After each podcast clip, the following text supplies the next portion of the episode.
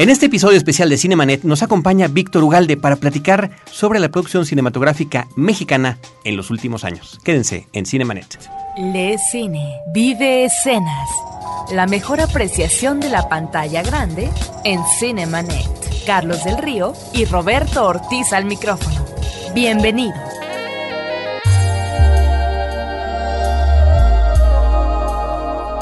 www.cinemanet.com.mx es nuestra página de internet, el buzón de voz para que nos llamen desde cualquier parte de la República Mexicana 01800 087 2423. Este es el buzón de voz de Frecuencia Cero, Digital Entertainment Network. Tenemos más de 15 programas temáticos. Simplemente digan que su mensaje es para Cinemanet. Yo soy Carlos del Río, les doy la más cordial bienvenida. Roberto Ortiz, ¿Cómo estás en esta ocasión? Pues muy bien y creo que muy interesado en abordar la problemática del cine mexicano si es que este exista y el comportamiento que ha tenido esta en los últimos años. Y para ello le damos la bienvenida, nos da muchísimo gusto tener aquí en la cabina de Frecuencia Cero a Víctor Ugalde, quien ya nos ha acompañado en distintos espacios radiofónicos a lo largo de los últimos años, pero en esta ocasión lo tenemos como cineasta, lo tenemos como investigador, también está como eh, con el cargo que tiene actualmente, secretario ejecutivo del Fidecine, y él nos va a platicar todo este comportamiento del cine mexicano de los años recientes. Víctor, ¿cómo estás? Bienvenido. Pues bien, gracias. Todavía me siguen invitando, lo cual quiere decir que no me han corrido, ¿verdad? No. Son tiempos de Tú sabes que aquí nuestras puertas y micrófonos están siempre abiertos, sobre todo además para que te expreses con absoluta libertad, con toda la libertad que este medio nos permite. Víctor, uno podría pensar que en los últimos años, desafortunadamente, en la política, en la economía, en la actividad cultural, en uh, este país todavía se habla de sexenios, son apartados. Eh, un sexenio que inicia, abre expectativas, un sexenio que cierra. Debe uno hacer el reencuentro, el, recuento, el balance. Nosotros observamos que del 2002 al 2006 debutaron alrededor de 91 directores en el cine mexicano. ¿Cuántos eh, de estos van a continuar o se van a quedar en su ópera prima? También sabemos que se eh, llegaron a producir 213 películas, de las cuales 134, y esto es muy importante de resaltar, fueron eh, financiadas, tuvieron apoyo del gobierno, pero que además en todos estos años eh, las películas mexicanas, y esto es un dato oficial, eh, participaron en 1.270 festivales y hubo 546 premios, que me parece que es una cosecha abundante. Uno podría decir, el panorama es espléndido.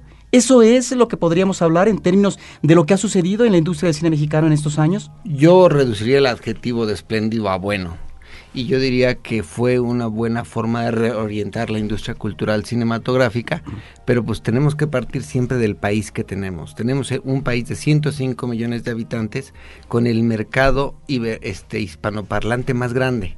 Somos casi iguales en facturación que España, pero pues tenemos más salas, tenemos más población, desgraciadamente no tenemos el mismo poder adquisitivo. Somos el, quinto mercado en el mundo a nivel de salas y nuestro mercado representa la suma de todas las salas de América Latina.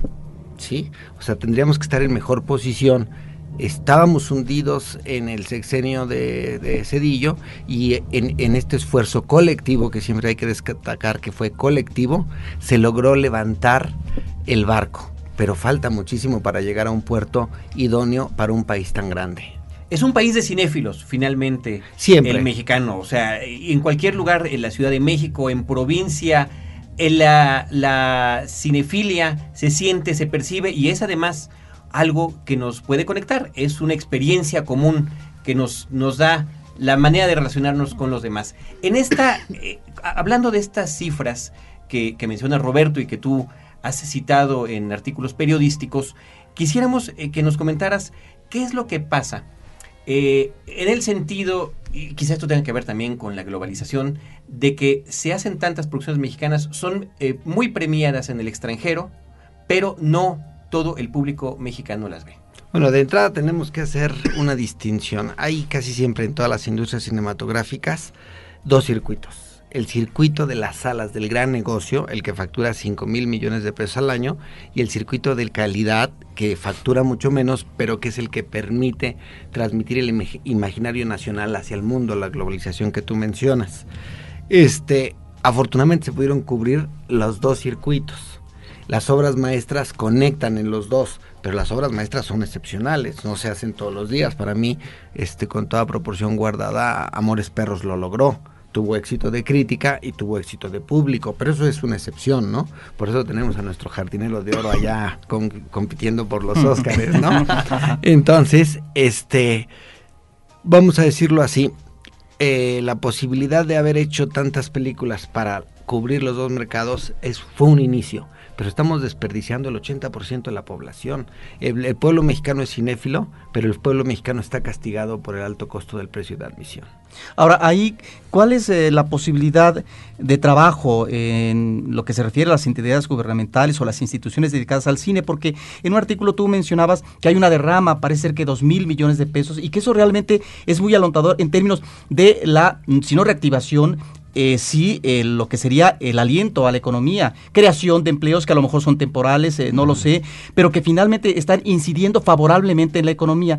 ¿Qué es lo que se tendría que hacer? Porque surgen las dudas. ¿Acaso una cambio en la repartición de los porcentajes del peso en taquilla podría beneficiar para que las películas mexicanas fueran más exitosas? ¿Acaso tenemos que eh, considerar circuitos alternativos de exhibición? Porque los actuales, estas cadenas poderosas eh, de exhibición difícilmente permiten que el cine mexicano u otras eh, películas funcionen de otras nacionalidades provechosamente porque a la el fin de semana de su primera semana de exhibición, si no logran una cuota de número de espectadores, simple y sencillamente salen de cartelera. y aunque la logres, y aunque la logres, pero te interrumpí porque esa frase es muy importante, y aunque la logres, a veces por decisión de una distribuidora, y fue el caso del Mundo Maravilloso de Luis Estrada, ah. tenía unos ingresos maravillosos, estaba por arriba de cualquier media, ah. y de repente la distribuidora Fox, que era la distribuidora de un Mundo Maravilloso, decidió meter una norteamericana y la sacó a pesar del éxito que tenía. Pregúntale a Luis Estrada, estaba, no entendía nada, dice, estoy por arriba de los promedios, estoy, estoy este, facturando muchísimo, vamos perfectos, y de la noche a la mañana la sacan.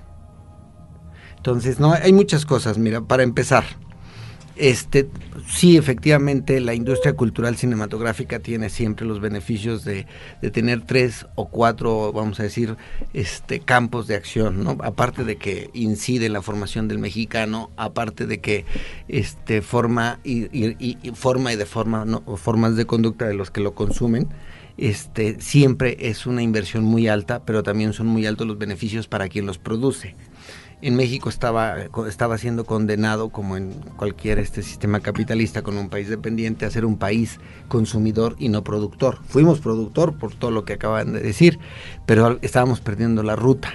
Entonces hemos vuelto al camino productor y los beneficios de producir se reflejan en todo lo que tú dices. Hay una inversión fuerte de alto impacto en corto tiempo, se generan muchos empleos, se amplía la base tributaria, se aumenta la captación de impuestos y eso de que son temporales, eh, serán temporales los del rodaje, como también son temporales los que construyen carreteras y edificios, ¿no?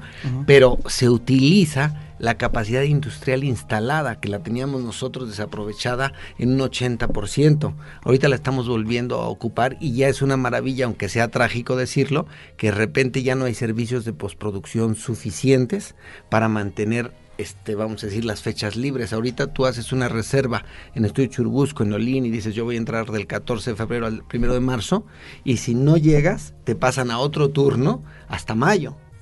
¿No? Eso quiere decir que sí hay una demanda y afortunadamente el hecho de que estemos produciendo muchas películas ya está generando en otros inversionistas de servicios la necesidad de ampliarlos porque ven futuro, ¿no? Ya se van a instalar dos nuevas salas tipo Olin, eh, una en Morelia y otra por aquí. Entonces, eso es importante. Ahora, el segundo punto que tú mencionabas, de que cómo vamos a hacer del cine mexicano un buen negocio. Bueno, de entrada vamos a decirle al público que el 90% de las películas no recuperan su costo lo cual es una desgracia. Porque, ¿Pero eso de la industria en general o de la mexicana? De la mexicana, de la mexicana. ¿Por qué? Porque las condiciones de liquidación de los ingresos en taquilla son notoriamente beneficiosos para los exhibidores y no para los productores, que son los que arriesgan. En Estados Unidos, en la primera semana, el productor se lleva del 60 al 80% del ingreso en taquilla. El productor. Y en México, la primera semana, el exhibidor se lleva 63%. ¿Sí? Entonces aquí estamos trabajando para los exhibidores. ¿Y qué es lo que motiva que se sigan produciendo películas? Ahorita, gracias a los estímulos, sin los estímulos gubernamentales que se inventaron para tratar de corregir las perversiones de las malas prácticas en el mercado, el cine mexicano estaría peor que en el setillismo. De las, las cifras que dijo ahorita Roberto Ortiz son clarísimas. 213 películas, de las cuales fueron apoyadas por el gobierno 134. Estás hablando de un 60-65%. O sea, quítale los apoyos y nos quedamos con 80. Esas 80 divididas en 6 serían 12 películas. Imposible hacer una industria con eso. Entonces yo creo que sí hay, el, el, reto para el siguiente gobierno es cambiar las condiciones de mercado, ya sea a través de leyes o a través de estímulos y este otro tipo de apoyos, ¿no? Se puede hacer con dinero o se puede hacer con leyes. Tenemos las facultades que emana de nuestra soberanía, todavía hay soberanía en la, en la globalidad y además en el propio TLC y en, la, en, en, el propio en, el propio este cómo se llama acuerdo mundial de comercio también es posible hacer reservas para defender las industrias culturales porque tienen un doble carácter y estamos tanto en el acuerdo en el acuerdo general de servicios que ahorita se está negociando en el mundo como estamos en el tratado sobre la diversidad cultural que obliga a los gobiernos nacionales a crear una serie de apoyos impulsos y leyes para garantizar la, la producción de sus, de sus industrias culturales, pero lo más importante, obliga a garantizar la circulación.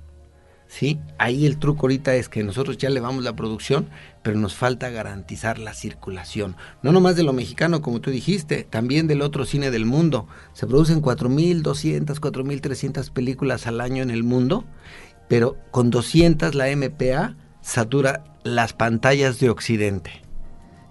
¿Qué pasa con, con las otras cuatro mil? ¿Por qué no llegan?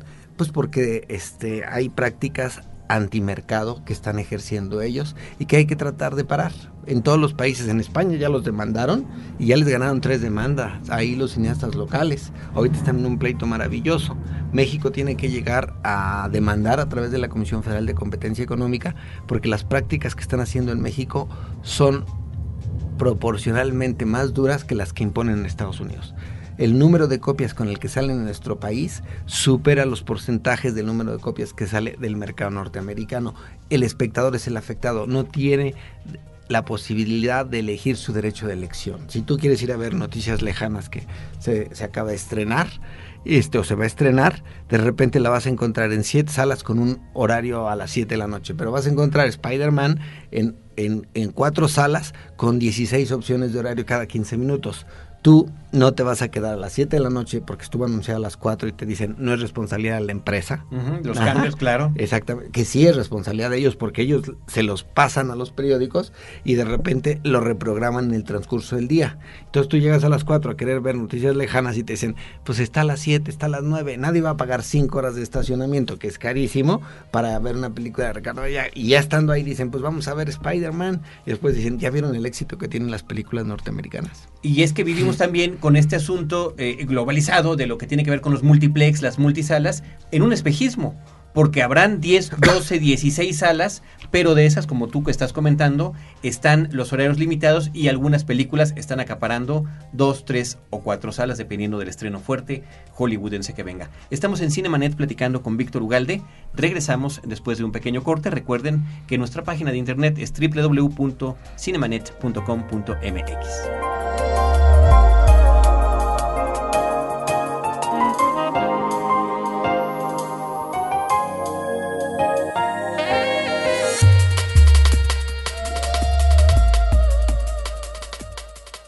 No te quedes fuera de foco. Cinemanet regresa en un instante. Porque sentirse bien es cuestión de decisión.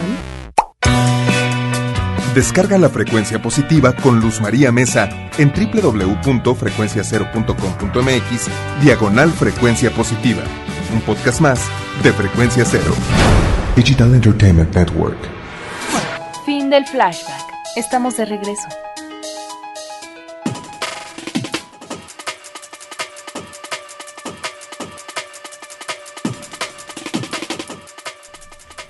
Continuamos en Cinemanet platicando con Víctor Ugalde, cineasta investigador, secretario ejecutivo del Fidecine aquí en nuestro país. Recordemos que este programa en podcast se escucha en diferentes partes del mundo, gente de habla hispana de Latinoamérica y particularmente de España, que es donde el podcast se emplea más, nos están escuchando. Creo que toda esta perspectiva, Víctor, es interesante para los mexicanos, interesante también para la gente de habla hispana.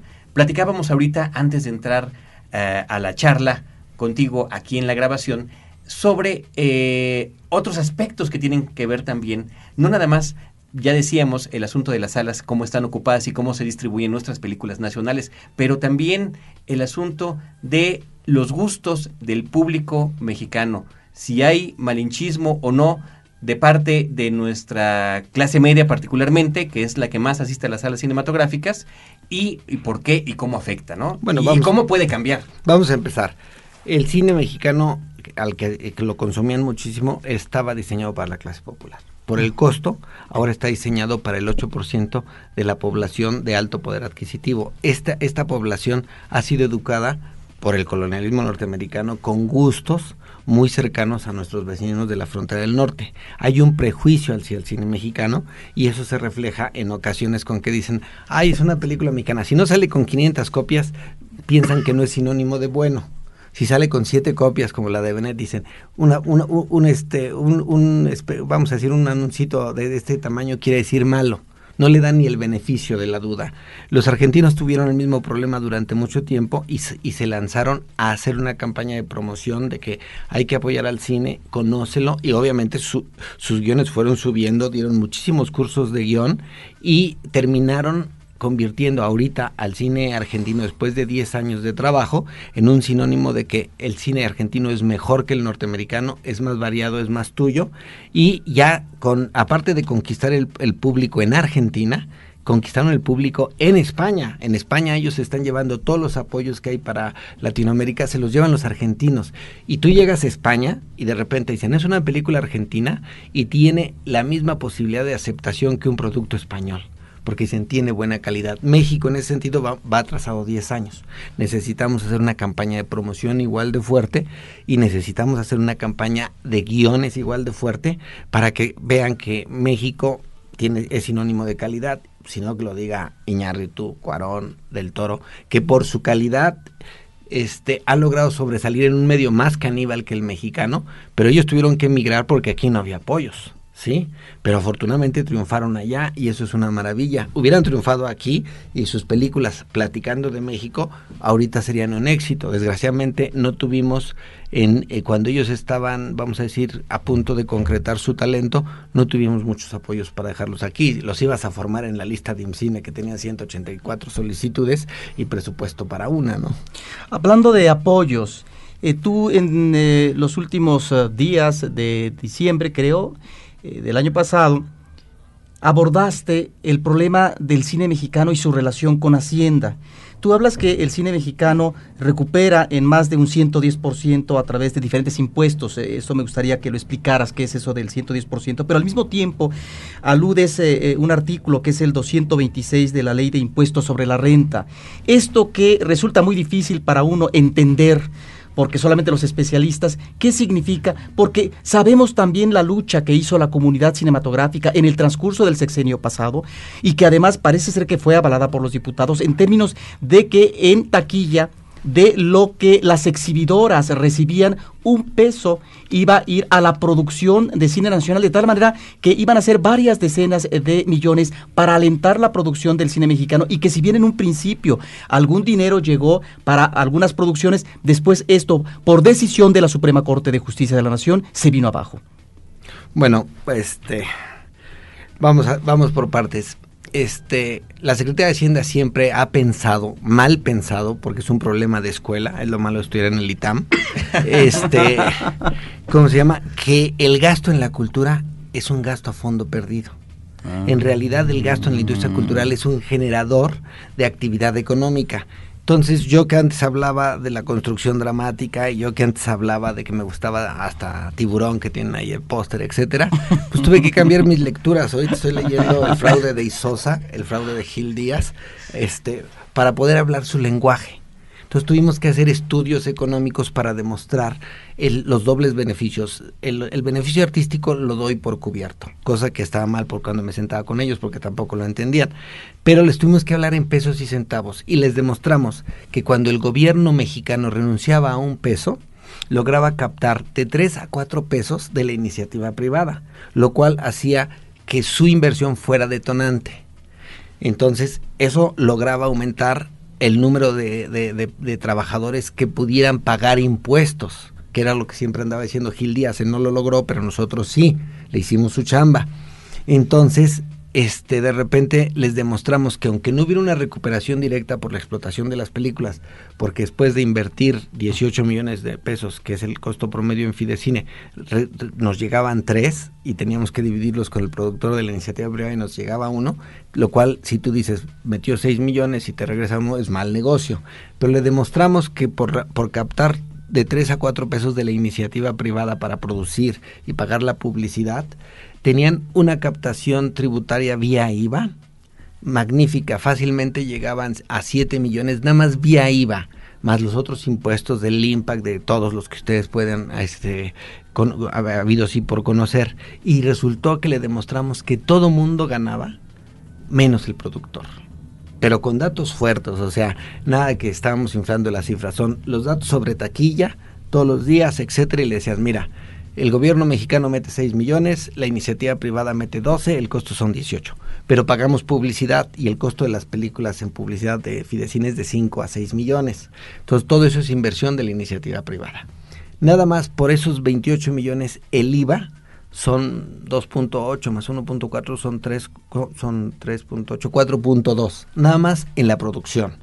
Cuando la película mexicana circula en la cadena productiva, otra vez el primero en que recibe dinero es Hacienda, el 15%. Las películas de Fidecine tienen un, un, promedio de asistencia de 680 mil espectadores por título.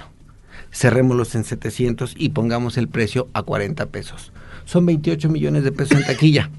Multiplícalo por el 15%. Son 4.2 millones más de IVA. Y con el otro IVA que habíamos pagado, pues ya ahí está superado los 6 millones que ponía Hacienda ya era negocio para ellos. Del dinero restante, quitando los impuestos, el exhibidor se llevaba el 63% de 28 menos los impuestos, ponle que se llevaba unos 15. Ganaba, porque se lleva además otros 15 también con IVA y de, la venta de las palomitas. Entonces, eh, éramos un motor para captar dinero. El distribuidor ganaba, ¿sí? Porque todo su, su, dinero lo recuperaba. Y cuando venía la liquidación, nos quedaban 3 millones de pesos en promedio de lo cual me tenían que dar la parte proporcional por la participación y nos quedaba uno. El productor que metió de 12 a 18 millones recibía dos, ¿sí? Entonces demostramos que en realidad había que corregir las prácticas de mercado y una de esas es los estímulos. Por eso se, se sigue haciendo una política de estímulos. Entonces creo que con esto le demostramos los beneficios de la economía, los beneficios de la cultura, los beneficios del turismo un montón de beneficios y aparte los beneficios económicos. Entonces ellos, este, uno de sus asesores que se llama José Luis Trejo, decía, es que si yo pongo una norteamericana, también voy a capturar lo mismo. Sí, puedes capturar no necesariamente lo mismo, posiblemente menos, porque no todas las películas norteamericanas son súper exitosas, pero te estás reduciendo las posibilidades de mover la economía y te estás convirtiendo en un, en, un país que transfiere regalías. Y eso no beneficia a ningún país, ¿no? Entonces, desgraciadamente, eso estaba sucediendo. Y lo logramos revertir un poquito. No sé si con eso era por donde íbamos o me perdí, se me olvidó alguna de tus preguntas. No, más bien, ¿te quedó algo pendiente, Roberto? Pues eh, eh, esa cuestión de eh, ver de qué manera el cine mexicano puede alentarse en términos de la producción, porque eh, si uno considera estos fideicomisos que nos gustaría que hablara sobre el Fidecine, y bueno, está el Foprocine, está el apoyo de IMCINE, que es el órgano mayor por parte del gobierno para la producción cinematográfica, si el productor arriesga y finalmente no capta no solamente lo que invierte, sino eh, su ganancia, entonces, ¿de qué manera se va a seguir animando a producir si estamos viendo que el número de películas está creciendo que esto es un aliento inicial y que entonces eh, yo no sé si esto vaya en detrimento de este estado anímico que finalmente van a decir, ¿para qué riesgo si no voy a recuperar? Ahora, este, justamente qué bueno que lo tocas y también voy a terminar de responderte, ya me acordé dónde me perdí. Para que el productor no se vaya, eh, se inventó el estímulo de que el contribuyente que tiene eh, ISR por pagar en el año utilice el 10% de lo, de, de lo que tiene que pagar, este, sea acreditado para Hacienda siempre y cuando lo invierte en una película de largometraje. Esta inversión sin riesgo, porque es un pago de impuesto, hay, este, se le da al productor y se le reduce la, necesidad de recuperar el dinero. O sea, si tú tienes una película, vamos a ir otra vez de 18 millones, pero metes de ISR 12 y el productor mete 6, en realidad lo que tiene que eh, recuperar inmediatamente son 6. Ya no tiene que recuperar los 18. Si recupera un peso de los 18, etcétera, pues ya es beneficio. El contribuyente tiene la ventaja de que se vuelve mecenas de la cultura, mecenas del cine, pero además tiene beneficios por asociación de marca si por ejemplo tú eres un, un, vamos a decir tienes una película como la de Mariano Varo que era que no quede huella que era una película de carretera y tú tienes un, una marca de coches y tú le das dinero pues tu, tu, tu coche va a salir montones de minutos publicitando que nunca se descompone por ejemplo no los impactos que va a tener en, en, eh, cuando se haga el estreno cuando se haga la campaña de publicidad, cuando se haga la presentación de las artistas, es publicidad gratis y fue a través de utilizar la inversión sin riesgo del 226. Pero después esa película se va a seguir pasando históricamente en la televisión. La televisión repite y repite y repite y repite. Entonces, si ese anunciante o si ese contribuyente hubiera tenido que pagar el número de veces que sale su marca en, en, la película como comerciales, no le alcanzaría tiene múltiples beneficios y se hizo para corregir un poquito el problema de la recuperación. Esto que se inventó en 1994 y que empezó a operar bien en el en el en, en dos, perdón dije 1994 es 2004 ajá y que empezó a operar bien en el 2006 a pesar de la resistencia de Hacienda que nos hizo muchas chicanadas este es lo que va a permitir que haya un poquito de equilibrio. Lo inventaron el Poder Legislativo, el sector cultura del Poder Ejecutivo, le hace con Aculta, IMCINE, este, CEP, ¿sí? Y lo inventaron la comunidad de manera conjunta con, con el sector cultura del Ejecutivo, pero con el apoyo de los diputados. Fue un paliativo ante la traición que hizo la Suprema Corte de Justicia de la Nación con un fallo anticonstitucional en el que el dinero que pagó el público se lo adjudicó de regreso a una empresa particular transnacional. O sea, eso es un robo en, de, en, despoblado. O sea, no hay ninguna justificación en la, en la Constitución que diga, si tú lo pagas, yo, Suprema Corte de Justicia, se lo entrego a Roberto porque yo creo que él fue el que lo pagó. Eso no podría ser, ¿no? Entonces, los diputados que habían inventado ese derecho, porque sabían que el presupuesto no alcanzaba, cuando vieron que se, la Suprema Corte de Justicia había este, fallado en contra, decidieron inventarlo del 226 a propuesta de la comunidad nuevamente.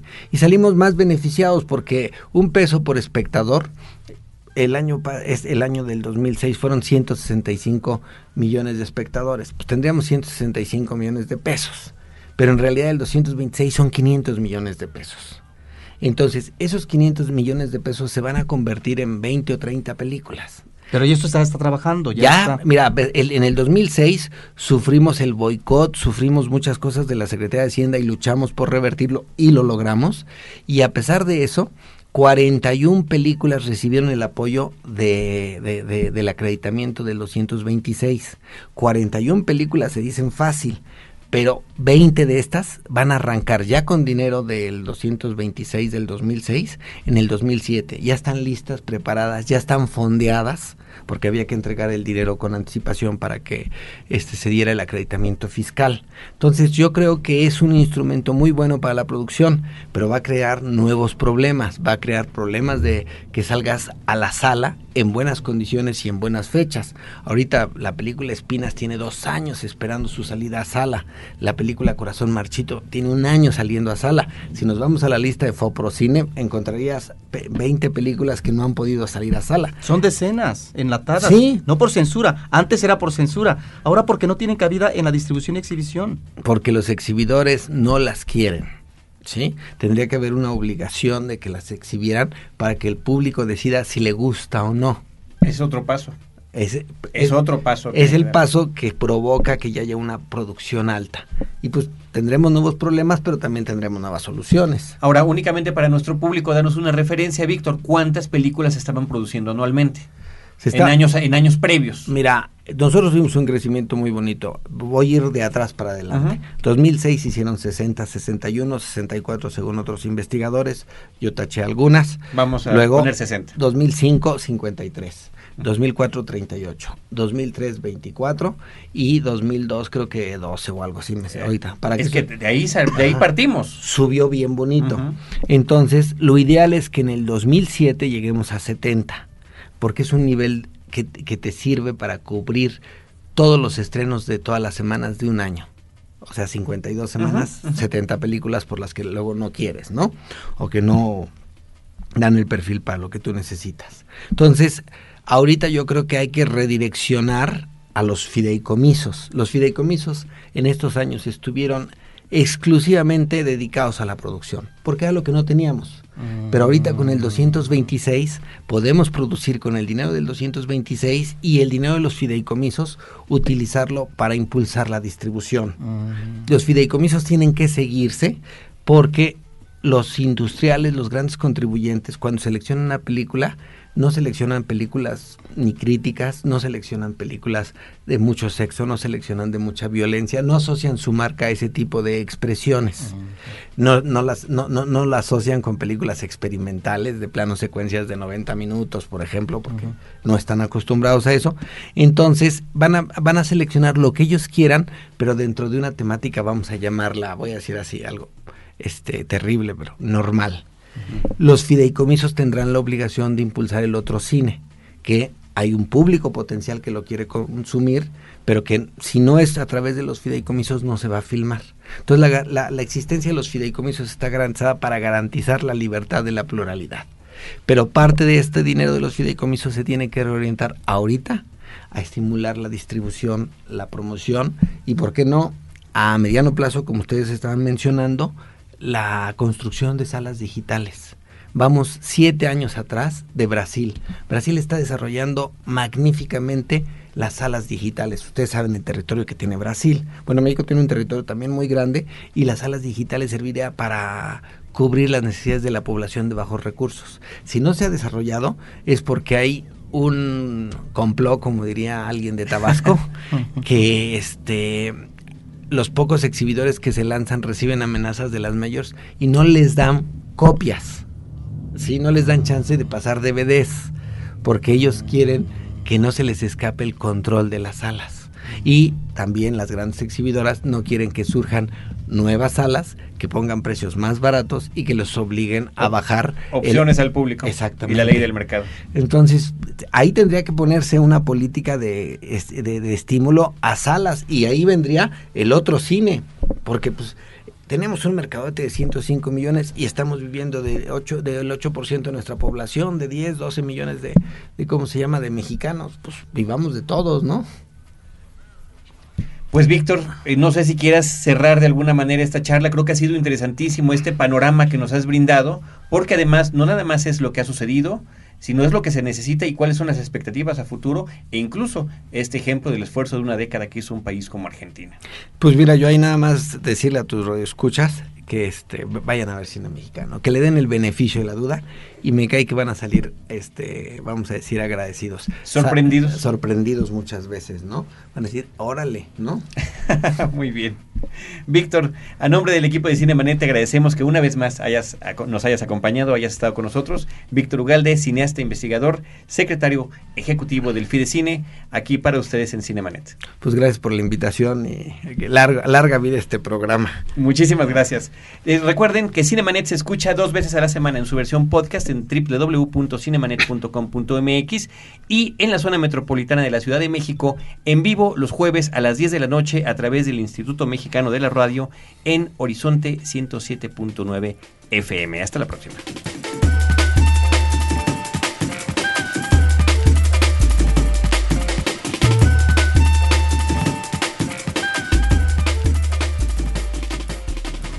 Los créditos ya están corriendo. Cinemanet se despide por el momento. Más en una semana. Vive cine en Cinemanet.